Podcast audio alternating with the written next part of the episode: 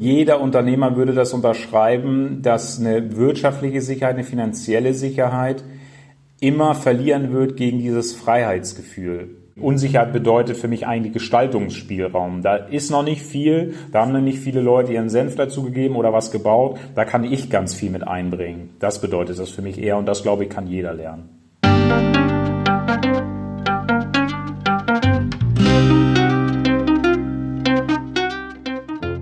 Schön, dass du wieder reinhörst. Ich begrüße dich ganz herzlich bei Ich, Wir alle, dem Podcast und Weggefährten mit Impulsen für Entwicklung. Wir bei Shortcuts laden interessante Personen ein, die uns zu den Themen Selbst, Team und Werteentwicklung inspirieren. Für mehr Informationen zum Podcast und zur aktuellen Folge schau vorbei unter www.ichwiralle.com. In den Shownotes deines Podcast-Players findest du außerdem zusätzliche Infos zum Gast, den Inhalten dieser Folge und zu Shortcuts. Ich bin Martin Permantier und präsentiere euch heute ein Gespräch mit Heiko Kolz. Heikos zentrale Frage ist, wie wollen wir leben, arbeiten und lernen? Sein Weg hat ihn vom Dachdecker zum Multiunternehmer geführt und heute betreibt er mehrere Coworking Spaces in Schleswig-Holstein, berät Gründer und hilft Menschen, ihre unternehmerischen Fähigkeiten zu entdecken und einzusetzen. Bevor das Gespräch beginnt, noch ein kurzer Hinweis zu unseren Angeboten. Auf ichwiralle.com slash Angebote findest du unsere aktuellen Workshops und Ausbildungen zu den Themen Selbst, Team und Werteentwicklung. Und jetzt wünsche ich dir ganz viel Inspiration und Freude beim Hören. Audio ab.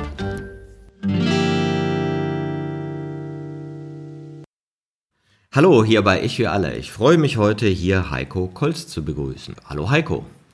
Moin, moin Martin, schön, dass ich da sein darf. Äh, wie ich höre, bist du aus dem Norden, ja, aber du bist kein Original aus dem Norden, sonst hättest du Moin nur einmal gesagt, habe ich mir sagen lassen. Zweimal Moin, Moin, da weiß man immer, das sind die Zugezogenen. Ja, die quatschen, die quatschen zu viel. Ne? Genau, genau. Ja, du bist hier, du bist Wirtschaftsberater, du berätst bei Gründung, du bist Coworking-Mentor, du befasst dich mit dem Thema New Work und Persönlichkeitsentwicklung und dazu bist du auch noch Multiunternehmer, hast also diverse Unternehmen im Bereich Coworking, den Anscha Campus, den Impulsraum Felde, den Alsenhof und hast auch noch eine Sonnensegelmanufaktur. Also echt ein äh, sehr aktiver Mensch, aber was ich ganz spannend fand, angefangen hat ja dein Weg ganz woanders Du hast mal als Dachdecker angefangen.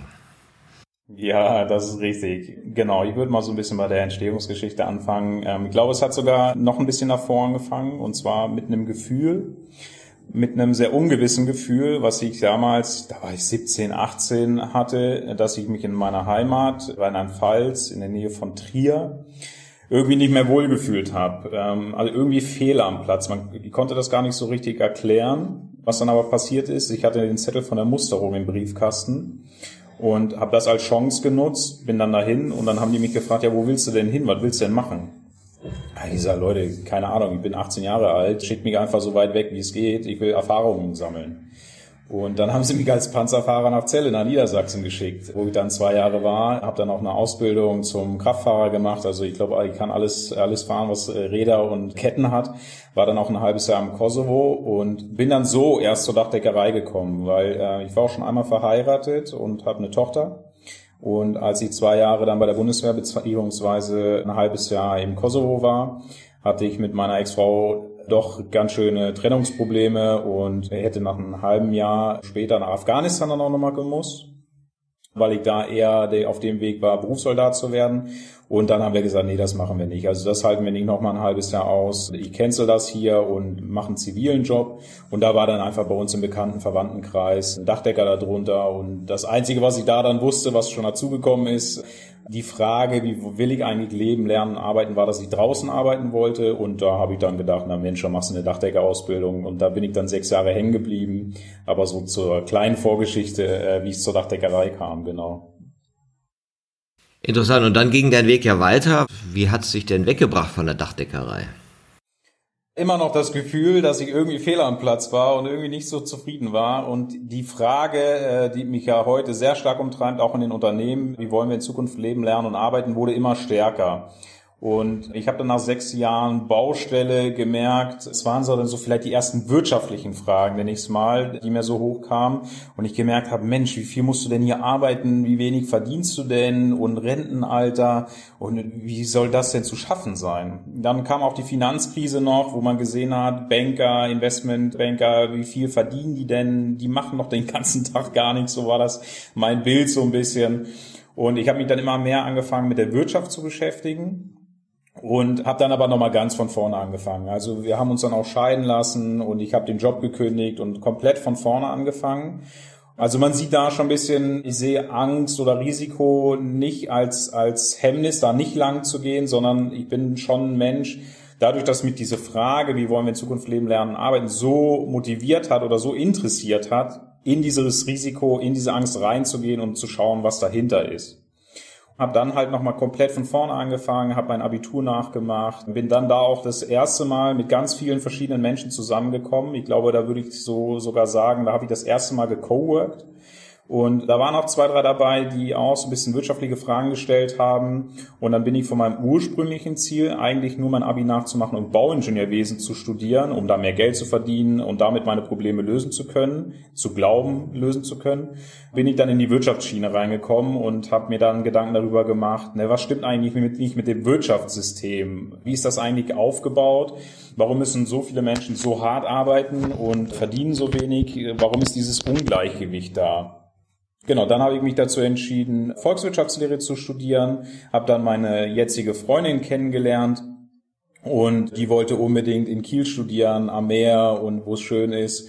Da kam dann der nächste Punkt dazu. Ich will nicht nur im Freien arbeiten oder flexibel sein, sondern ich will auch an schönen Orten arbeiten. Das war dann ja so der zweite Punkt, der dazu kam. Und so sind wir dann vor zehn Jahren, fast elf Jahren nach Kiel gekommen.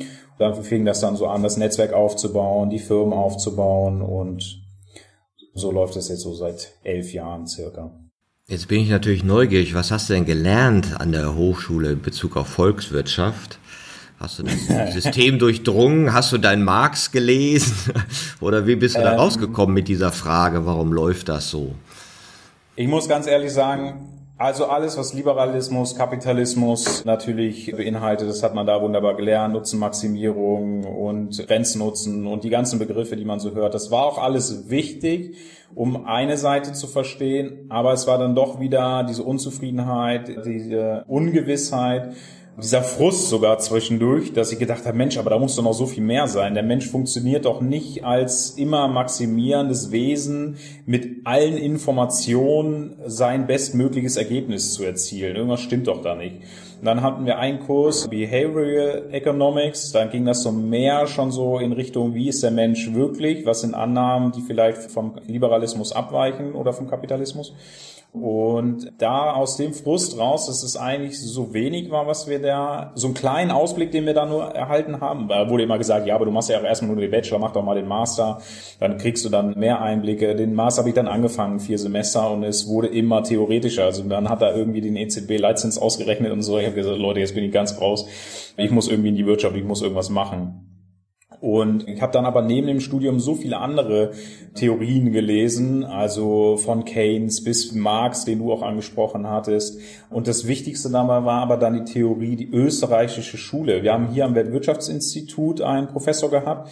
Ich hatte zwischendurch mal eine Hochschulgruppe gegründet an der Uni, Pluralist Economics.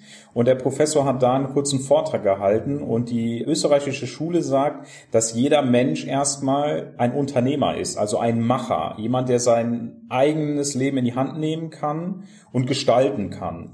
Und da war bei mir, wo ich gedacht habe, ich will Unternehmer werden, ich will loslaufen, ich will Sachen aufbauen, ich will schauen, wie kann ich flexibel mein Arbeitsleben gestalten und mit dem Ziel nachher auch das anderen Leuten auch zu verdeutlichen, zu ermöglichen. Und ich glaube, das ist mir ganz gelungen bisher.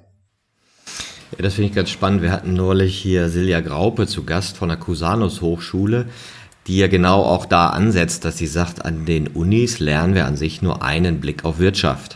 Und es gibt eben sehr viele und es gibt eben auch ein anderes Menschenbild und damit auch ein anderes Bild, wie Wirtschaft möglich ist.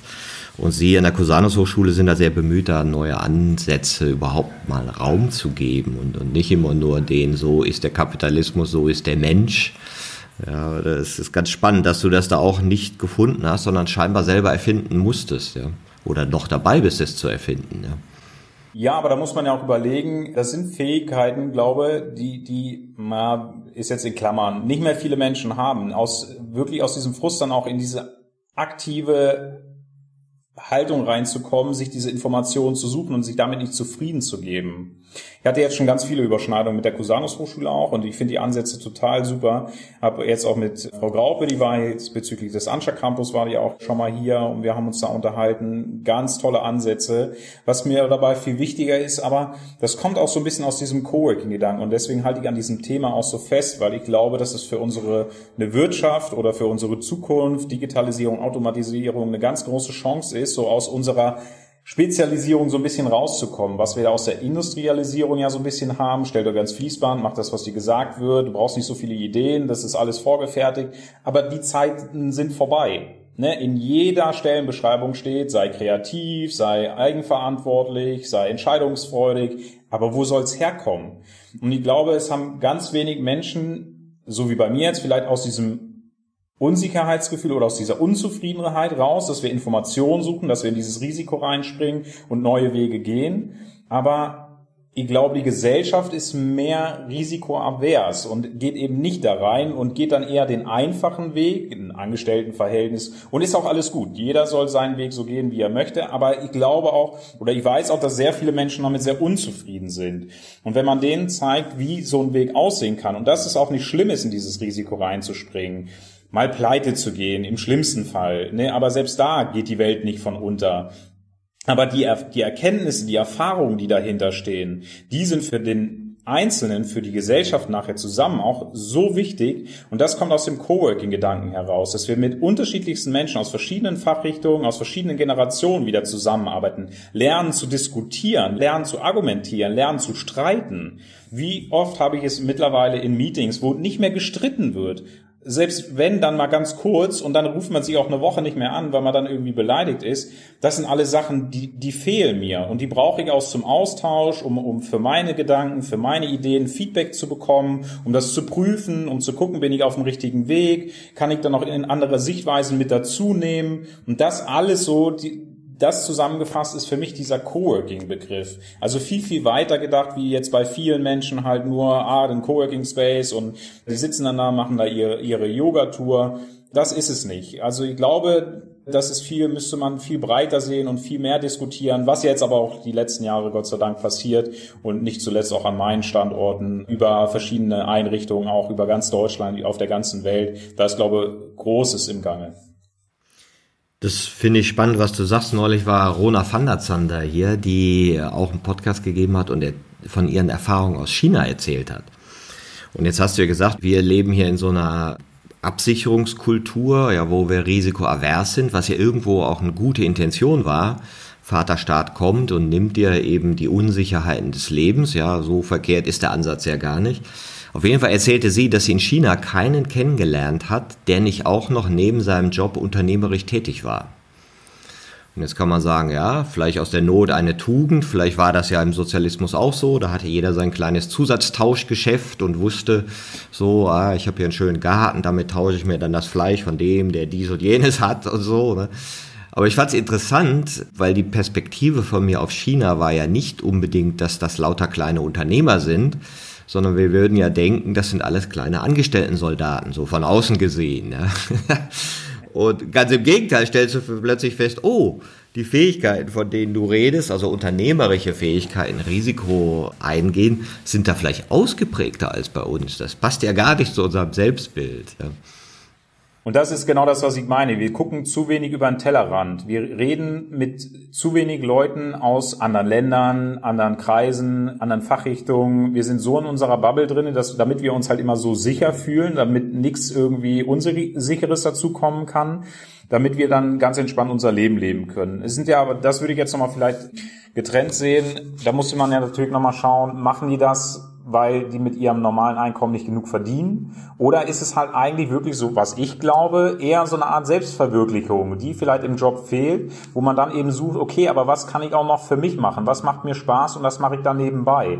Und das ist ja auch eine super Möglichkeit, auch hier in Deutschland Und ich glaube, in China ist es nochmal ganz anders. Ich weiß gar nicht, ob das Sicherheitsnetz da auch so gut ist, dass wenn man da pleite ist, ich vergleiche das immer ein bisschen mit Amerika eher, wenn man da halt keinen Job hat und, und äh, nichts verdient, dann landet man da halt platt gesagt auf der Straße. Und sowas kann uns ja gar nicht passieren. Also eigentlich müssten wir äh, Vorzeige Gründerland überhaupt sein, weil wir haben ein Netz, uns kann erstmal nichts passieren und basierend darauf können wir alles erstmal irgendwie austesten und denken und machen und, und an Ideen sammeln. Aber es passiert halt sehr wenig. Ich glaube, die Gründerszene hier in, in Deutschland ist da eher so mittelmäßig unterwegs. Aber ich würde mir das viel mehr wünschen, dass wirklich auch Angestellte, wo man merkt, dass sie mit ihrem Job eigentlich unzufrieden sind, dass denen was fehlt, dass sie sich anfangen, nebenberuflich erstmal selbstständig zu machen, um erste Erfahrungen zu sammeln, um Selbstvertrauen zu steigern und dann zu merken, ey, ich kann das ja und das kann man ja auch aufbauen. Und man lernt da ja auch nochmal viel mehr unterschiedliche Leute kennen. Dadurch baut sich das Business noch mehr auf.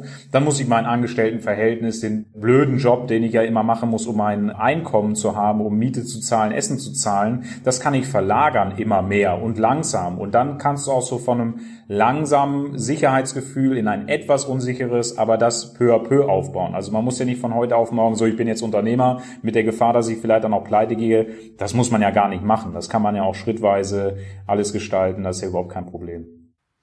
Es sind ja zwei Bewegungen, glaube ich, die da so zusammenkommen. Ja, das eine ist ja so diese persönliche Reife, von dem ich führe ein Leben in vorgegebenen Bahnen, ja, wo ich mich eben auch von außen funktionalisieren lasse und Teil von etwas bin, was gut sein kann, wenn ich mich damit identifiziere, was aber dann eben auch viel Fremdbestimmung bedeuten kann, was dann so zu so einem zynischen Selbstgefühl führt ja, und dann dieser Wunsch, hey, ich will eigenbestimmter, stärkenorientierter leben.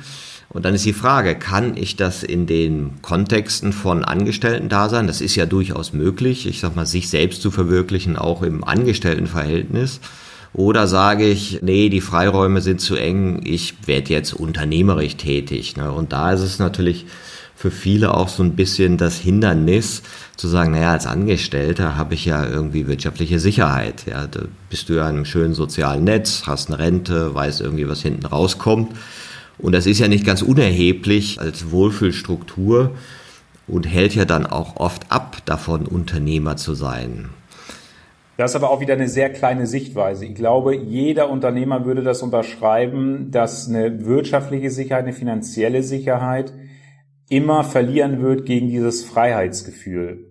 Also bei mir lief da auch nicht immer alles rosig. Ich bin jetzt seit drei, vier Jahren mit meinen Firmen unterwegs und wie viele schlaflose Nächte ich hatte, weil ich irgendwie die Löhne nicht zahlen konnte oder Material nicht bestellen konnte oder nicht wusste, wie ich Rechnungen zahlen sollte. Natürlich macht einem das Bauchschmerzen. Ich habe in einem Jahr über 20 Kilo abgenommen, weil das alles wirklich eine, eine Katastrophe war und ich dachte, ich fahre das alles gegen die Wand.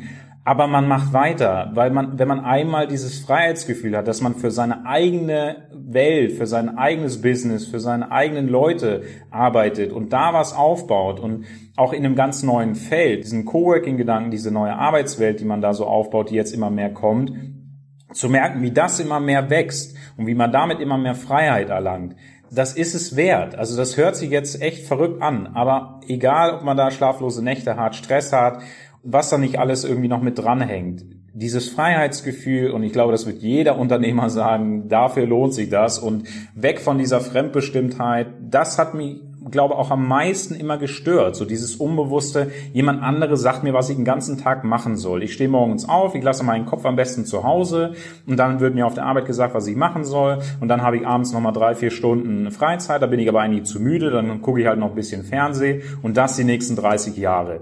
Das habe ich gedacht, nee, das funktioniert nicht. Und da bin ich auch überglücklich bei allem, was da irgendwie schiefgelaufen ist. Da sind genauso viele Sachen, die gut gelaufen sind. Das meine ich damit. Es gleicht sich immer so aus. Ne? Für alles, was wirklich, die Extreme wachsen halt einfach. Man hat es ja im normalen Angestelltenverhältnis ja auch. Also ich will das jetzt auch nicht nur runterbrechen auf nur angestellt gegen Unternehmer so. Das ist es ja auch nicht. Ne?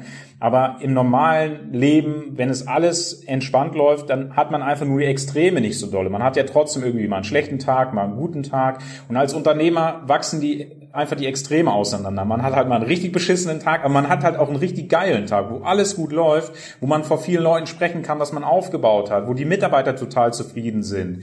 Und das, das ist einfach, das erfüllt. Und das war Vielleicht noch nicht am Ende, äh, wo ich jetzt natürlich ankomme. Bin natürlich auch erst 36, habe noch einen weiten Weg vor mir. Aber da habe ich das erste Mal das Gefühl gehabt, ich bin auf dem richtigen Weg. Für dieses Gefühl lohnt sich das, um das weiterzugeben. Erstmal für mich so zu gucken, wie diese Arbeitswelt aussehen kann.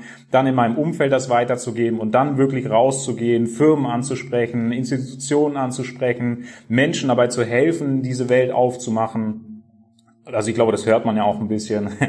Das ist es. Also dafür hat sich das auf jeden Fall jede Mühe gelohnt und jeden Nerv, den ich gerne dafür hergegeben habe.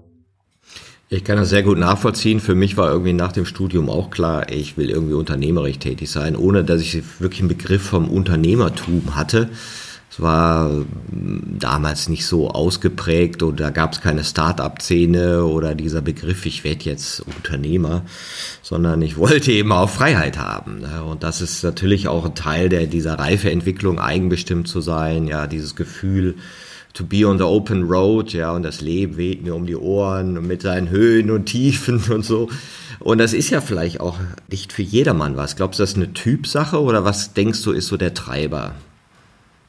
Eine Typsache auf jeden Fall, aber ich glaube, manche wissen halt noch nicht, was sie eigentlich für ein Typ sind da müsste man halt viel mehr in dieses Austesten mal gehen. Und genauso wie du sagst, man merkt ja erst richtig, wenn man lebt, wenn es halt auch mal hoch und runter geht. Wenn man äh, ne, einfach Scheuklappen und man rennt ganz neutral entspannt durch die Welt, dann ist es auch gut, wenn die Leute halt einfach keine Anreize haben wollen, keine Höhen, keine Tiefen, nicht wirklich auch mal durch Schmerz leben, durch Glück leben so und das in so einem kleinen Level haben, aber nie dieses höhere Level auch mal erleben können, das nie ausgetestet haben. Ich glaube, dann dann würde ich auch behaupten, dass sie nicht wissen, was sie für ein Typ sind. Dann fahren sie halt die ganze Zeit so auf Standby-Modus, alles ist gut, es kann nichts Schlimmes passieren, aber halt eben auch nichts Gutes.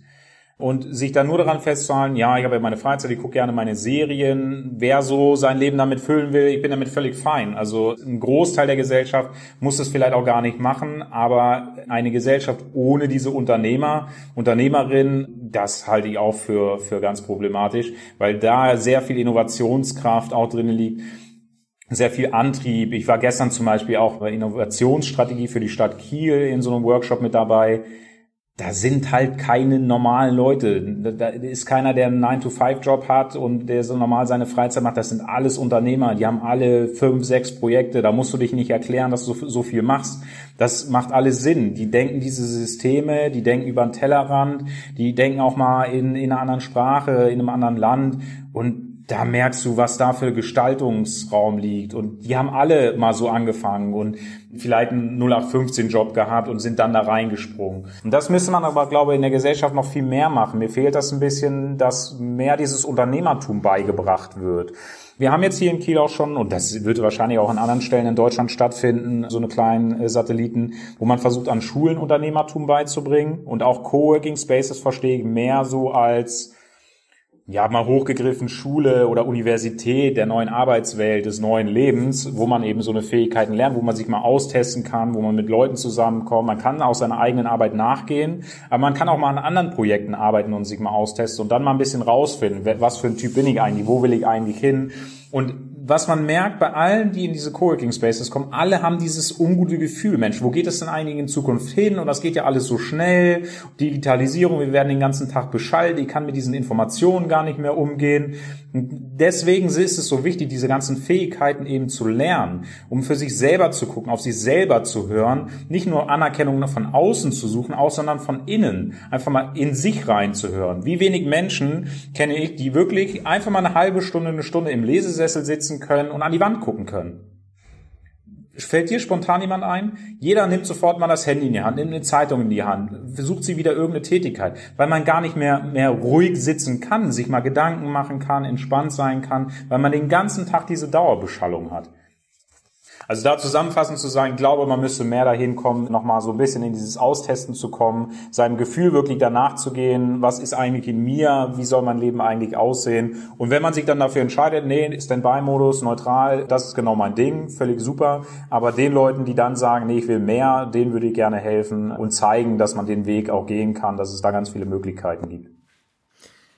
Ja, es gibt ja verschiedene Arten, das zu betrachten. Ich kenne das ja auch so Unternehmernetzwerken, wo es dann heißt, Unternehmertum, der geilste Lebensstil dieses Planeten und wir sind die, die die Welt an sich retten.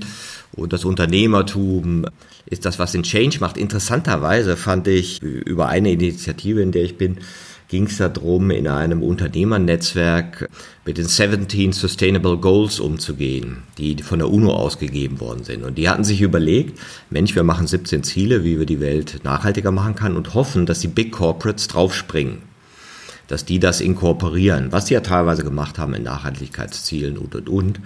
Aber die haben gemerkt, hm, das ist zu zäh. Ja, ehe die da das wirklich durchdekliniert haben und sind dann drauf gekommen, wir gehen an die Unternehmer. Die Kleinunternehmer, die ja letztendlich in den meisten Volkswirtschaften den viel größeren Teil ausmachen als die Konzerne, nur haben die Konzerne irgendwie den vollen Medienfokus, ja, und haben dann gesagt, wenn wir die kleinen Unternehmer dazu bringen, sich irgendwie an Sustainable Goals zu halten oder die für sich zu erkennen, dann ist der Hebel größer, als wenn wir über die Big Corporates gehen. Fand ich auch interessant und die haben dann sowas gemacht, ein Kreuzfahrtschiff gemietet, sind dadurch Schwellenländer damit gefahren und haben Unternehmertum damit unterrichtet, ja, so immer irgendwo angehalten und Leuten Unternehmertum beigebracht, weil sie gesagt haben, das ist an sich das, was die Länder nach vorne bringt. Ne? Klar, es gibt so eine, so eine gewisse Idealisierung, wenn man selber zu der Bubble gehört ne? und selber auch ein risikoaffiner Mensch ist. Also wenn ich höre, du warst im Kosovo, warst am Weg nach Afghanistan, würde ich mal denken, ja okay, der Mann kann irgendwie mit, mit Ungewissheit umgehen. Ist das sowas, was, was man lernen kann oder ist das so in deiner Beobachtung, was den Menschen so zu eigen ist? So eine Wesenseigenschaft? Hm, ich glaube schon, dass das jeder in sich hat und da auch wieder aber sich nicht trauen, es auszutesten. Lernen, ja natürlich, also man muss halt einfach ein paar Mal über diese Hürde so rüberspringen. Ich glaube, mittlerweile ist es mehr so Angst, ist so ein Wegweiser, da nicht lang gehen. Aber wenn man das ein paar Mal gemacht hat, weil man denkt, doch, ich will da jetzt aber lang und mehr dann lernt, dass Angst oder Risiko eher ein Wegweiser ist, da könnte es zwar schwieriger werden, aber vielleicht ist die Belohnung da halt eben auch größer und Unsicherheit so wie so ein Navigator zu sehen und das zu lernen, weil man ein paar Mal drüber gesprungen ist. Ich glaube, dann kann man das relativ schnell lernen. Man entwickelt sich ja auch weiter. Es wird ja nicht immer, je mehr Hürden du überspringst, je mehr du in die Angst reingehst, desto schlimmer wird es ja nicht. Sondern du lernst immer mehr Leute kennen, du lernst damit umzugehen. Ne? Und dann kannst du das auch trainieren und dann hast du es wirklich so irgendwann wie als Kompass. Dass du sagst, oh, da ist eine Angst, da, da muss ich lang, da ist wahrscheinlich ein Weg, der noch nicht so oft gegangen wurde und da kann ich ganz viel gestalten. Und das ist für mich, Unsicherheit bedeutet für mich eigentlich Gestaltungsspielraum. Da ist noch nicht viel, da haben nicht viele Leute ihren Senf dazu gegeben oder was gebaut, da kann ich ganz viel mit einbringen. Das bedeutet das für mich eher und das glaube ich kann jeder lernen. Es ist nicht für jeden was, aber lernen kann man das. Spannend auch, dass du die Angst nennst. Auch da hatten wir neulich mal einen Podcast, Angst als unterschätztes Gefühl, ja, weil Angst so ein Hinweis ist, wo könntest du denn bei hinschauen? Und wo ist vielleicht die, die Grenze deiner Komfortzone, die du ausweiten könntest, wenn du da reingehst. Ne? Und du sprichst ja auch davon, dass diese Fähigkeit, das zu tun, mit Gefühl und Intuition zu tun hat in dir.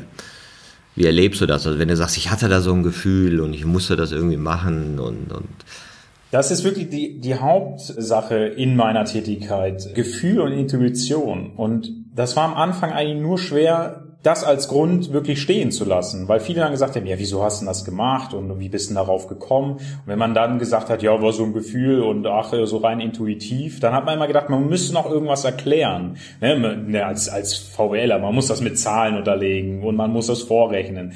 Aber irgendwann hat man gedacht, nee, das reicht völlig aus. Ne? Der Kopf hat mit dem Bauch geredet, das Herz hat Ja gesagt und ab dafür, fertig. Und dann wirklich dieses Selbstvertrauen zu entwickeln, zu sagen, das reicht auch. Das begründet meine Entscheidung und das zeigt mir den Weg auf und das ist völlig in Ordnung. Das hat man ja auch rausgefunden, dass viele Entscheidungen tatsächlich aus solchen Zuständen herauskommen, intuitiv und emotional und danach rationalisiert werden. Oder du suchst dann noch einen Berater und Gutachten, dass das eben stützt, was du so wolltest. Aber im Ungewissen, ja, wie willst du es da wirklich, wirklich, wirklich rational machen, sondern da musst du halt irgendwie mit den fehlenden Entscheidungskriterien umgehen können. Ne? Ja, genau. Das war auch für, äh, als ich mein Abitur nachgemacht habe, danach war das so ein Punkt für mich Ähm, da war das nämlich, als ich dann angefangen habe zu studieren, habe ich gemerkt, so die Leute, die da hinkommen, die sind sehr belesen. Also ne, so war das erste Gefühl. Also war jetzt auch nicht schwer, das zu toppen. Äh, mein äh, belesen, also ungefähr null Bücher äh, zu zehn bis hundert Büchern, was sie manchmal gelesen haben. Da hatte ich so ein Gefühl, dass ich so viel verpasst habe, dass ich wirklich eine Zeit lang jede Woche ein Buch gelesen habe. Ich gedacht, Mann, da gibt so viel da draußen. Das Gefühl, was dabei rausgekommen ist, dass ich eigentlich gemerkt habe, wie wenig man eigentlich weiß. Und das aber auch in einem VWL-Studium ja auf rationale Entscheidungen ganz viel basiert. Und ich gedacht habe, wie soll die denn rational sein? Und vor allen Dingen die Annahme, auf allen Informationen äh, triffst du deine Entscheidung. Das kann ich ja gar nicht haben. Und das weiß ja auch jeder, der mal in Google irgendwas eingibt, was da alles aufgeht. Das kann mir keiner erzählen, dass, dass er das alles weiß. Und wenn man das mal begriffen hat, dass man eigentlich mit so wenig Wissen Entscheidungen trifft, das muss ja irgendwie aufgefüllt werden durch ein Gefühl, durch, durch eine Intuition, durch 50-50 einfach zu sagen, komm, wir haben jetzt die Chance, wir gehen da lang oder wir gehen da lang, Augen zu und rechts abbiegen und wir schauen, was passiert. Also da einmal zu merken, dass man sehr, sehr wenig weiß, äh, bis gar nichts im Vergleich zu dem, was es da alles draußen gibt. Und das einfach mal anzunehmen oder das auch fein zu finden, das ist auch eine, eine große Erkenntnis gewesen.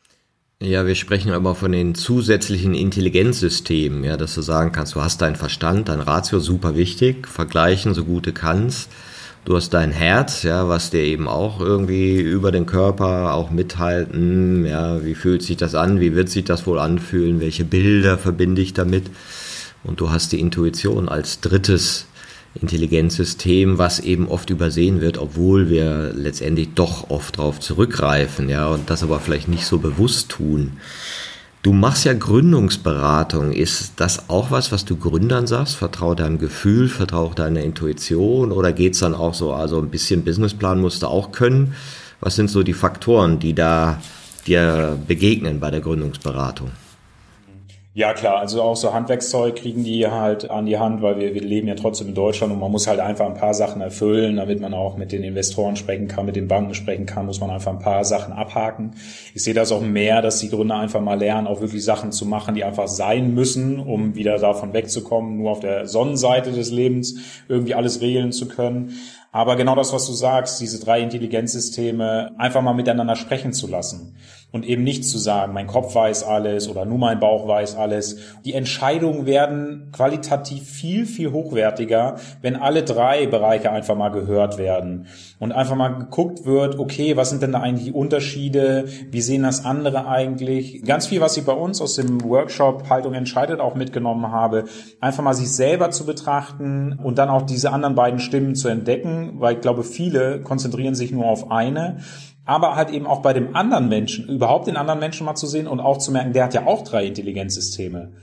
Und wenn man dann einfach mal sich zwei Minuten Zeit nimmt und dann sich die gleiche Frage nochmal stellt, ist es was ganz anderes, wie wenn ich sage, ja, was sagt denn jetzt mein Businessplan, was sagt denn jetzt mein Bankberater, was sagt denn jetzt meine Oma, die eigentlich noch ein paar Euro mit eingegeben hat da auch wieder einfach aus diesem coworking Gedanken raus, einfach mal den Horizont zu erweitern, seinen eigenen in sich, aber auch aus seinem Umfeld, mehr dieses Systemdenken, mehr dieses Netzwerkdenken den Leuten mit beizubringen mit reinzugeben und dann auch weiterhin zu gucken, andere Fähigkeiten wie Selbstvertrauen. Vertraue auf deine Fähigkeiten, mach das so, dann wird auch das Beste rauskommen. Versuch nicht alle Szenarien durchzugehen, was passieren könnte, wenn du das, das und das machst, weil du das und das nicht kannst oder so, sondern Du gehst rein intuitiv an die Sache ran, weil du die Bildung hast, die Fähigkeit hast. Deswegen bist du in diesen Bereich gegangen, weil dir das Spaß macht, weil du das kannst dann mach das und dann kommt auch ein gutes Ergebnis raus. Wenn die Leute zu viel darüber nachdenken, dann machen sie ganz oft Sachen kaputt. Und das versuche ich gleich am Anfang den Gründern natürlich auch mitzugeben, dass sie da wirklich gestärkt in diese Sachen reingehen können, sich auf die Aufgaben konzentrieren können, die sie wirklich gut können, andere Sachen auch delegieren. Gibt ja ja von, mit dem was du ja sogar schon unterwegs, von Stefan Mehrath eine tolle Unterscheidung zwischen Facharbeitermanager und äh, Unternehmertum, mit dem ich viel arbeite, was die einzelnen Begriffe bedeuten. Und das sind so die ersten Ansätze, äh, die die ich dann mit den Gründern mache, um mich dann auf den, auf den Weg zu begeben, diese Firma, diese Idee dann aufzubauen. Es gibt natürlich noch eine andere Realität bei den Gründern, dass die, ich weiß gar nicht, wie der Prozentsatz ist bei Gründungen, die scheitern. 80 Prozent überleben die erst zwei Jahre nicht oder so, irgendwo genau. in dem Dreh. Aber mehr als die Hälfte. Ne? Wie gehst du denn mit dieser Aussicht auf Niederlagen um, wenn du Gründer berätst? Mal gewinnt man, mal lernt man. Das ist keine Niederlage. Also man macht Erfahrung, man lernt Leute kennen, man baut ein Netzwerk auf, man, man redet mal mit dem Bankberater, oh Gott, wie ist das denn jetzt alles schiefgelaufen? Warum müssen wir jetzt eine Insolvenz anmelden? Das sind ja alle Sachen, die, die helfen dir nachher wieder in einem anderen Unternehmen weiter und du wirst auch ein anderes Unternehmen wahrscheinlich nie erfolgreich aufbauen, wenn du da nicht mal irgendwie durchgegangen bist. Klar gibt es diese ne, 20 Prozent, die dann in einem durchmarschieren, weil wirklich alles so passt. Die haben genau den Markt getroffen, genau die Zeit getroffen, die haben irgendwie das Kapital im Rücken und laufen in einem durch. Aber genau, das sind 20 Prozent. Und ich versuche auch den Gründern die Angst zu nehmen, da mit dem ersten sofort irgendwie alles erfolgreich hinzubekommen. Und den bewusst zu machen. Es kann auch sehr gut sein, dass ihr zu den 80 Prozent gehört. Aber dann auch schon zu gucken, okay, aber selbst wenn es jetzt schief geht, was kann man dann alles machen und wie kann man daraus dann halt wieder gestärkt vorgehen und dann halt einfach weitermachen. Wie viele Gründer werden auch niemals mit der Idee, die sie ursprünglich hatten, erfolgreich, sondern durch den ganzen Weg haben sie erst die richtige Idee und dann geht's erst richtig los. Also da auch auf jeden Fall mein Slogan, mal gewinnt man, mal lernt man verlieren. Also wenn man aufgibt, dann hat man verloren. Aber ansonsten, wenn man weitermacht, wenn man dranbleibt, auf sein Gefühl hört, seinen Weg geht, dann hat man alles richtig gemacht. Und du schaffst ja auch Orte, wo man zusammen lernen kann, also Coworking Spaces, ja, und das machst du auch am Land. Ne? Genau, hauptsächlich. Da komme ich sogar eigentlich her. Genau, ich mache zwar Gründungsberatung, aber ich habe selber gar nicht so viele Ideen, eigene Ideen, mit denen ich Firmen aufbaue. Ich helfe halt anderen Leuten dabei, diese Ideen zu haben und dann das Umfeld zu schaffen, in dem sie die eben verwirklichen können. Und auch mit meiner Frage, wie will ich in Zukunft leben, lernen und arbeiten, habe ich halt für mich rausgefunden, ich will mit vielen unterschiedlichen Menschen an schönen Orten arbeiten. Das war für mich erstmal wichtig. Und das war für mich dann halt auch, der Punkt, dass ich auf dem Land arbeiten will und mir da einen Ort schaffen will, wo ich in Latschen mit einem schönen Ausblick, aber mit einer guten Infrastruktur, also gutem Internet dann halt Vollgas geben kann, aber dann halt auch mal im Wald spazieren gehen kann oder wie im Impulsraumfelde sogar an eine Badestelle gehen kann. Und das will ich jetzt den Leuten halt eben ermöglichen, dass die da dann eben hinkommen, genau die gleichen Sachen genießen können, aber halt eben dann dadurch auch diese Vorteile sehen, weil sie dann mal mehr in sich auch wieder sind. Sie können im Wald spazieren gehen, können dann aber auf den Co in Coworking Space kommen und wieder Vollgas geben, können darüber hinaus noch ganz andere Menschen kennenlernen, die eine andere Sichtweise auf ihre Probleme, auf ihre Ideen haben. Und daraus das gibt so eine Spirale, so eine Entwicklungsstufe, die zu beobachten, das zu ermöglichen. Das machen genau diese Standorte, ob es jetzt in Felde der Impulsraum ist oder der Anscher Campus in Kiel als Kultur- und Kreativzentrum oder der Alsenhof in Lägerdorf bei Hamburg. Da passiert genau das und jetzt sehe ich immer mehr, dass es nicht nur für mich schöne Orte sind, wo ich toll arbeiten kann, sondern auch immer mehr Menschen da diese Orte entdecken und echt viel mitnehmen können und tolle Entwicklungen machen und das ist wirklich schön zu beobachten. Das scheint ja auch ein Trend zu sein, dieses Coworking am Land. Wir hatten Remo Rusco hier, der ist in der Schweiz macht und da viele. Ja, liebe äh, Grüße an Remo. ja, der da viele Gründe. Und neulich war ich auch zu Gast im Coworking-Netzwerk von Vicky aus Aurich, die da auch sagen, äh, das passiert wohl an ganz vielen Orten. Das finde ich ganz spannend, weil hätte ich gar nicht so mit gerechnet, dass man dann am Land sich kleine Spaces sucht, wo die Leute sich auch vernetzen. Ne? Ja, sehr schön. Guck mal, das bestätigt wieder über drei Ecken kennt man doch die ganze Welt. Und Corona hatte auch sein Gutes. Ich habe Remo äh, während der Corona-Krise kennengelernt, wo wir gesagt haben, komm, äh, fahren kann man ja nicht viel, treffen ist nicht so gut, lass mal einfach eine Telco machen, wo er den Ort für Zukunftsmacherinnen, heißt es glaube, vorgestellt hat. Auch Wiki habe ich kennengelernt über das Cowork-Land-Netzwerk. Und das bestätigt das auch nochmal, dass es immer mehr kommt und daher auch so ein bisschen die Idee, meine Beratung da jetzt um weiter auszubauen, weil immer mehr Firmen auf uns zukommen, die dieses Thema dezentrales Arbeiten halt entdecken. Über die Cowork-Landgenossenschaft, die wirklich nur in Coworking Spaces auch in ländlichen Räumen unterwegs ist, haben wir ja ab Oktober, Anfang Oktober auch eine Kooperation mit dem Land Schleswig-Holstein, wo die obersten Landesbediensteten alle Coworking Spaces in Schleswig-Holstein nutzen dürfen. Das ist so eine Testphase, die jetzt erstmal bis Ende des Jahres läuft. Und dann dürfen auch alle anderen Landesbediensteten eben mit rein. Weil die Idee dahinter war, Coworkland hat äh, geschaut, ist ein Projekt aus der Heinrich-Böll-Stiftung gegründet. Was kann man eigentlich gegen Pendel und Leerstand in ländlichen Räumen tun? Da kommt es eigentlich her. Das gepaart natürlich mit meiner Idee, schöne Orte zu schaffen und sich mit der Frage, wie wollen wir in Zukunft leben, lernen, arbeiten zu beschäftigen. Das hat halt natürlich super gematcht. Und jetzt in zwei Jahren, die Coworkland-Genossenschaft hat, glaube ich, über 160 Genossenschaftsmitglieder, über 70 oder 80 Standorte, die mitgegründet wurden in ganz Deutschland. Und wenn man die Coworking Spaces mal anfährt, also da sind Orte dabei, Wahnsinn, dass man da arbeiten darf, dass man für uns, wo es natürlich auch möglich ist, am Laptop zu arbeiten, seine Arbeit überall mit hinnehmen zu können, das nicht vernünftig zu nutzen, das ist natürlich völlig verrückt. Was mich noch interessiert, du hast gerade eben erzählt von den Beamten, die die Spaces nutzen können. Und ich nehme an, das ist so ein irgendwie ein Kompensationsgeschäft, dass der Staat sagt oder das Land sagt, wir finanzieren euch ein bisschen, dafür können die Beamten das nutzen unterstützen wir da eine sinnvolle Bewegung, aber haben irgendwie auch einen Gegennutzen. Wird das denn in Anspruch genommen? Ja, also natürlich am Anfang sehr verhalten und die ersten, die dann kamen, die waren auch dann richtig in Anzug und haben sich dann da in Coworking Space gesetzt, wo ich auch dann mit dem mich mit denen unterhalten habe, ich sag so, ey, ganz locker, wir laufen hier alle rum. Da man holt jeden da ab, wo er gerade ist und denen erstmal zu zeigen, ey, ihr könnt euch ganz locker anziehen. Klar, wenn ihr eine Takeover habt, muss das irgendwie alles vernünftig aussehen, aber den Satz, den ich vorhin auch gesagt habe, vertraut auf eure Fähigkeiten. Und deine Fähigkeiten werden ja nicht besser, wenn ich da jetzt im Anzug rumlaufe oder wenn ich nach außen irgendwas versuche zu sein, was aber gar nicht so ist. Und das ist mehr dieses Konzentrieren auf das Außen statt auf dieses Konzentrieren nach innen. Und das ist auch so ein Punkt, da ist wieder ein Bereich, den wir jetzt ansprechen mit den Landesbediensteten, der ja erstmal so gar nichts mit Coworking Spaces zu tun hat. Und das ist ja genau das Ding, was ich sage. Wir müssen wieder über den Tellerrand gucken, Fachbereiche zusammenbringen, die verlernt haben, miteinander zu sprechen. Und also bin ich jetzt auch nicht der Einzige, der das vielleicht sagt, dass auch Politik und Gesellschaft vergessen hat, verlernt hat, miteinander zu diskutieren. Und auch Coworking da eine ganz große Chance ist. Dieses, ich verstehe Coworking auch immer so ein bisschen als Netzwerk, als Fäden in, in so einem Spinnennetz, um da wieder mehr Verbindungen zu schaffen zwischen den einzelnen Menschen, zwischen den einzelnen Fachbereichen, Firmen und so jetzt natürlich auch zu diesen Ministerien, was natürlich ein ganz großer Gewinn ist, was schleppend angelaufen ist, aber immer mehr angenommen wird, weil die Leute natürlich auch zurück in das Ministerium gehen, begeisternd erzählen und auch eine tolle Rückmeldung, die wir bisher bekommen haben. Und von daher bin ich da ganz zuversichtlich, dass das die Testphase gut übersteht und dann auch in eine dauerhafte Kooperation geht. Es ist ja ganz klasse, dass dort Schnittstellen entstehen, von denen man ja gar nichts ahnt. Ja, die gesellschaftlich auch wirksam sind. Und das hast du ja auch so ein bisschen erwähnt, dass durch Corona jetzt die Gesellschaft ja einmal durchgeschüttelt worden ist. Man hat so gesehen, ah ja, die Angestellten können Netflix leer gucken und, und, die Unternehmer und Freiberufler denken, sozusagen steht das Wasser bis zum Halse, da müssen gucken, wie sie irgendwie klarkommen, dass ja da auch verschiedene Sicherheitsstrukturen da sind.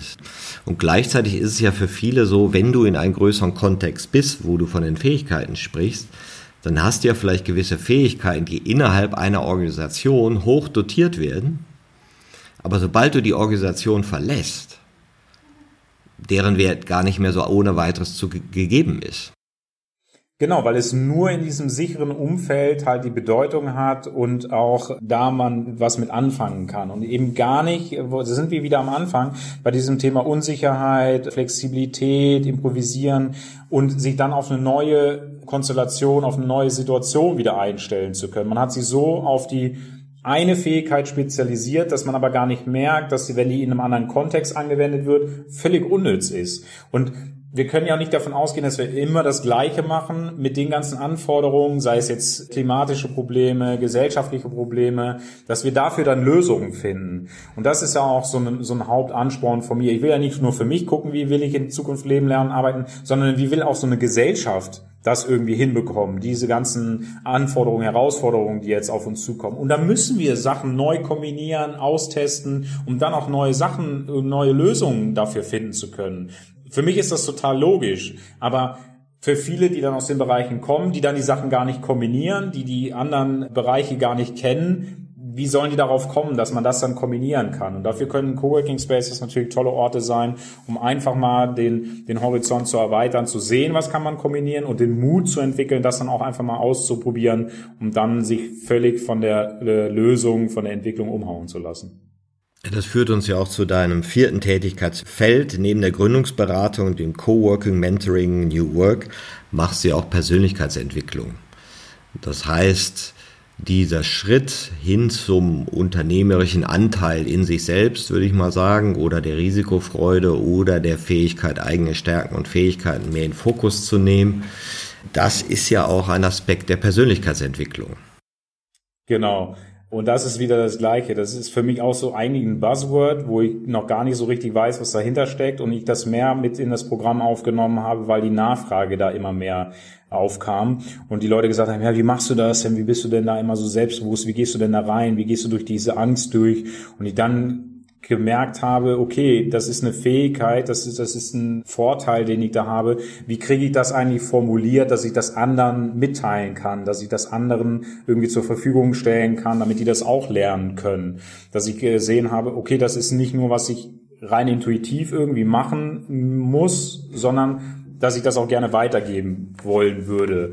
Und da bin ich jetzt gerade so dabei. Persönlichkeitsentwicklung ist vielleicht noch so der kleinste Bereich, weil ich da jetzt so ein bisschen am Schauen bin, wie kann ich das vernünftig formulieren, so dass man das auch nachvollziehen kann und erzählen kann und auch dann den anderen beibringen kann oder erlebbar machen kann.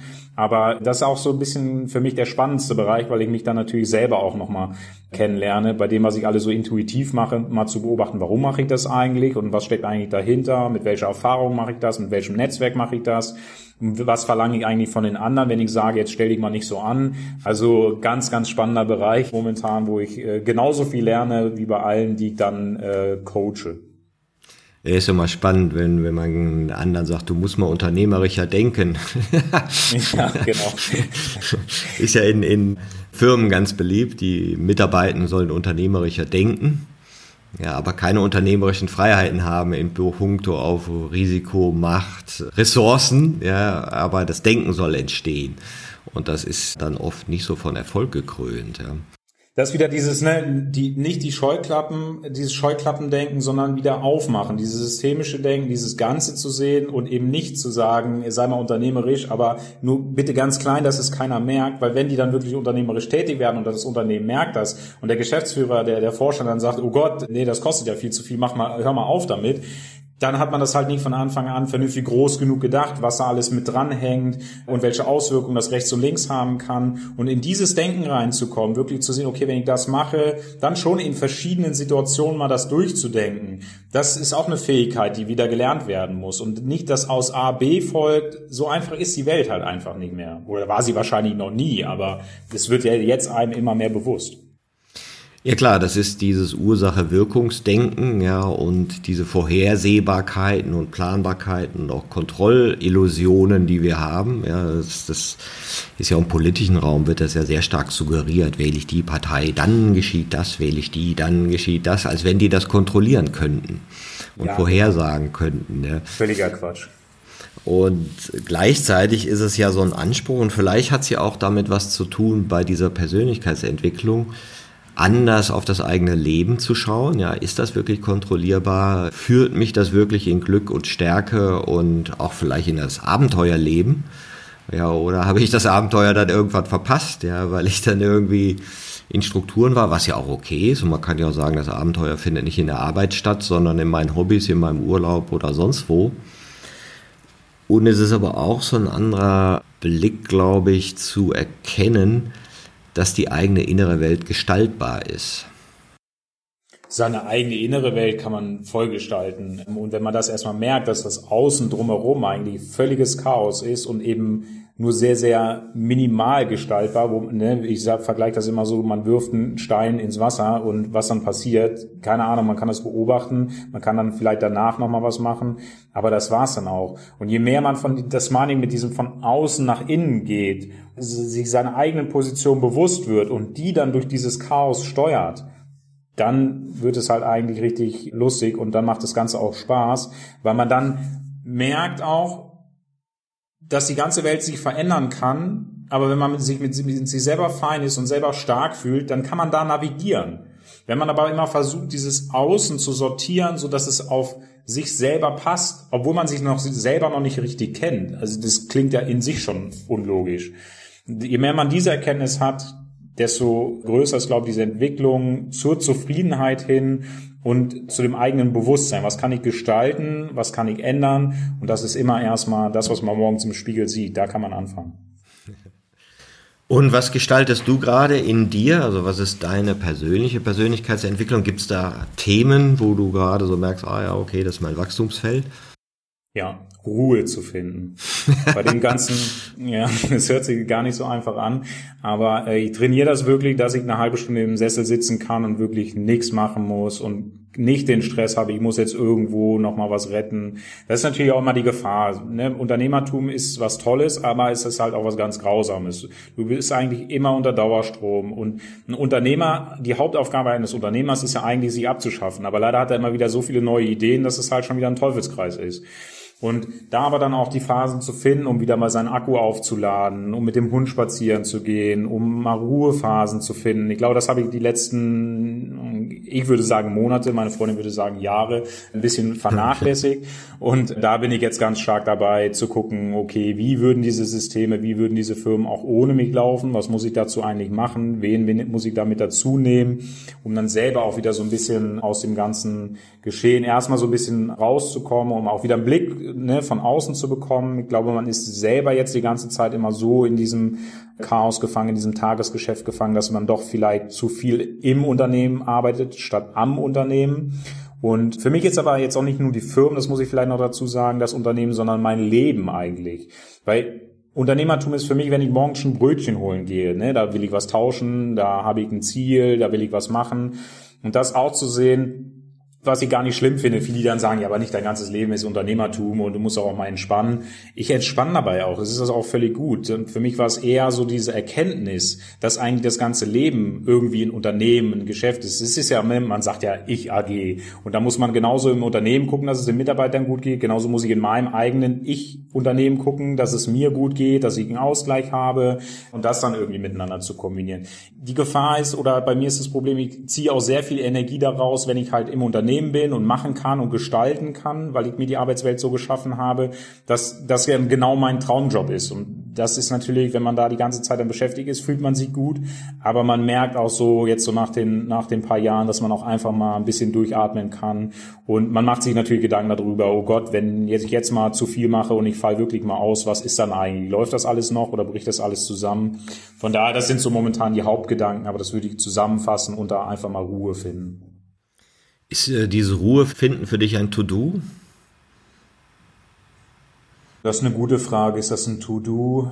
Ich würde sagen, nein, weil ein To-Do ist für mich, wenn ich mir das wirklich irgendwo aufschreibe, wenn ich mir einen Zeitslot dahinter setze und das ist auch wieder, dass ich da eigentlich mehr nach Gefühl gehe. Wenn mir danach ist, dann versuche ich mich halt einfach mal zurückzuziehen, einfach mal einen Ausknopf zu drücken oder einen Pauseknopf zu drücken und versuche mehr zu trainieren, dass ich öfter das Gefühl habe, auch mal diese Pause-Knopf zu drücken. Und ich glaube, wenn ich es mir als Aufgabe nehme und als dann fühle ich mich wieder so unter Druck und dann wird es vielleicht unangenehm. Also, aber ist auch eher so ein Gefühl und man merkt vielleicht auch, so wie jetzt darüber rede, ich mache das noch nicht so lange, bin ich mir vielleicht auch noch ein bisschen unsicher, wie man da am besten rangeht. Aber erstmal wieder, so wie ich das jetzt die letzten Jahre gemacht habe, erstmal nach, nach Bauchgefühl und dann passt das schon erstmal so grob und dann trainiert man das und dann wird's besser.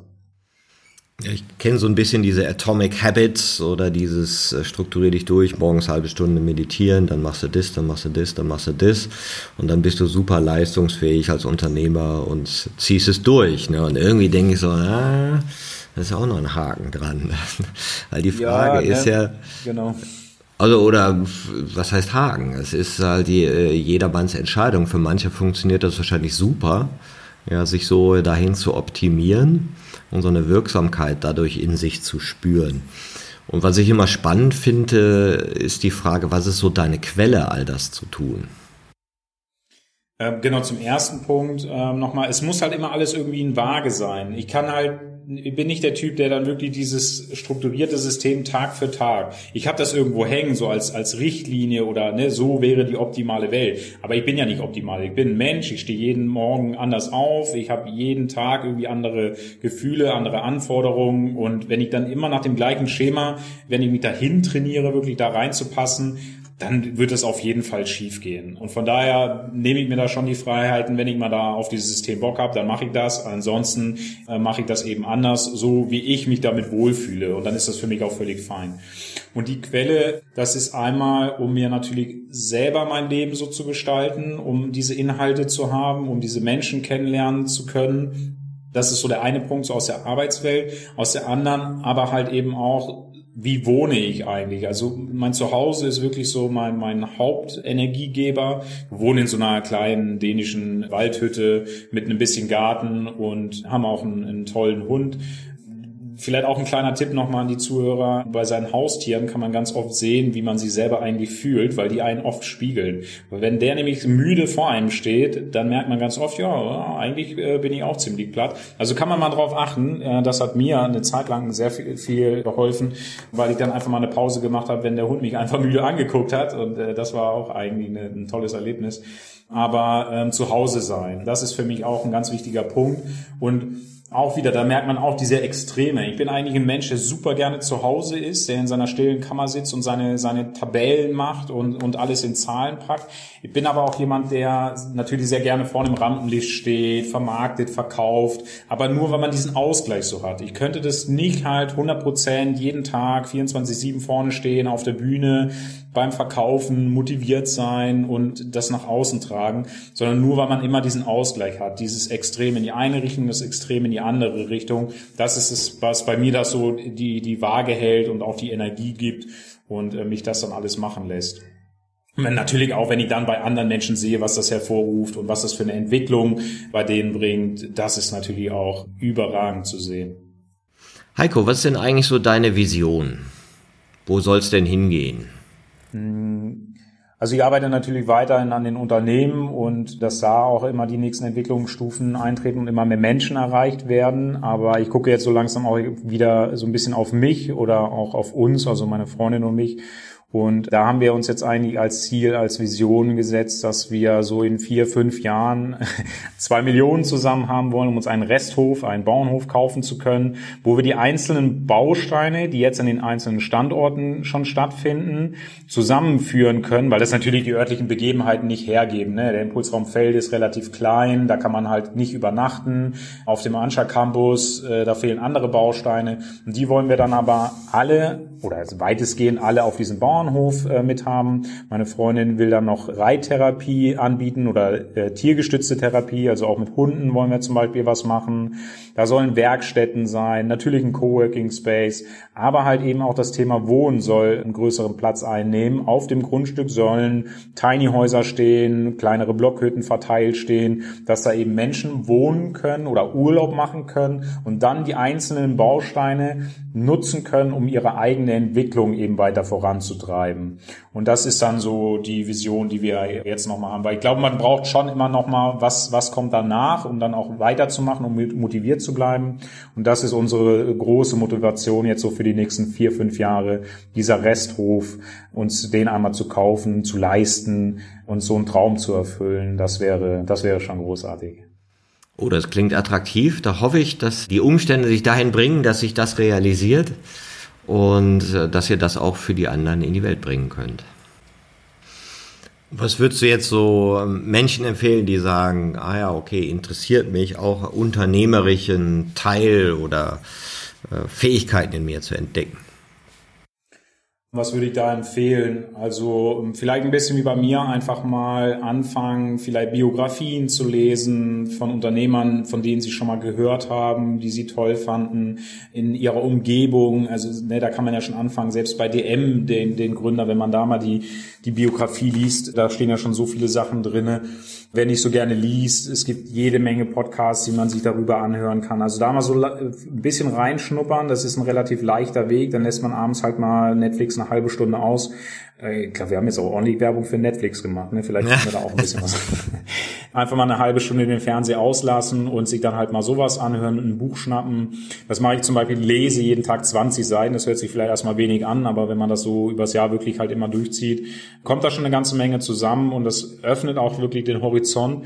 Und wer da merkt, dass er gerne mehr machen würde, wenn er das nicht nur hören will und nicht nur lesen will, sondern dann so dieses Gefühl in sich noch mehr entdeckt, ja, einige, da müsste noch mehr sein, dann kann ich ziemlich fest versprechen, dass das das Gefühl ist, auch ins Machen kommen zu wollen. Und dann einfach mal in seinem Umfeld zu schauen. Hat man da Unternehmer, die man mal ansprechen kann? Gerne natürlich auch auf meine Webseite mal gucken. Ich habe da einen Blog, wo einige Stimmen natürlich mal durchgelesen werden können, gehört werden können. und dann einfach damit mal in Kontakt zu kommen. Wirklich mit Leuten, die sich da ein bisschen auskennen, mal ein bisschen Erfahrung sammeln, sich das alles mal ein bisschen zu Gemüte führen und dann vorsichtig daran zu tasten. Und wie gesagt, mich gerne mal anrufen und da einfach mal ein bisschen in Austausch kommen, das wäre, glaube ich, so der erste Schritt. Habt ihr denn noch Plätze in euren Coworking Spaces in Schleswig-Holstein? Das wäre natürlich der zweite Punkt. Schaut euch gerne mal die Coworking Spaces bei euch in der Umgebung an. Wenn ihr hier in Schleswig-Holstein lebt, kommt gerne mal auf dem Anscha Campus Alsenhof oder in dem Impulsraum vorbei. Da lernt ihr so viele tolle Menschen kennen, die so vielseitig unterwegs sind, die so mutig sind, die tolle Fähigkeiten haben. Das eröffnet nochmal eine ganz andere Welt. Aber das kann auch manchmal, wenn man sich da erstmal rantastet, ein bisschen überfordern, ein bisschen zu viel sein. Deswegen hätte ich jetzt gesagt, das wäre dann so der zweite Schritt. Aber jeder ist herzlich willkommen, äh, sich bei uns in den Coworking Spaces mal umzugucken und da auch die ersten Erfahrungen zu machen, na klar. Wunderbar. Heiko, ich danke dir für deine Anregung den unternehmerischen Anteil in uns selbst zu erkennen und dem vielleicht auch mutig hier oder da zu folgen. Und das kann ja Richtung Unternehmertum sein, aber das kann natürlich auch einfach in eine Richtung von Selbstermächtigung führen und dem Bewusstsein, dass die Innenwelt gestaltbar ist. Ich danke dir. Sehr gerne. Schön, dass ich da sein durfte. Bei Heiko.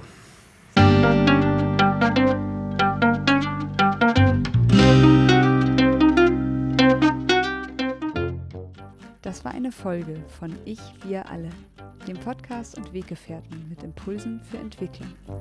Wir bei Shortcuts begleiten und unterstützen Unternehmen bei der Entwicklung von zukunftsfähiger Führung, Kommunikation, Unternehmenskultur und Design. Mehr Infos zu unseren Angeboten, dem Podcast, der aktuellen Folge und zu unserem Buch Ich, wir alle, 24 Transformationsgestalterinnen geben wegweisende Impulse für die Zukunft, findest du unter www.ichwiralle.com. Wir freuen uns über dein Feedback zur Folge und deine Bewertung des Podcasts bei iTunes. Bitte stell uns gerne Fragen zum Podcast und noch Vorschläge für Themen und Interviewpartnerinnen, die dich interessieren würden. Und zu guter Letzt schau gerne bei uns in Berlin-Kreuzberg vorbei. Wir lieben Besuch.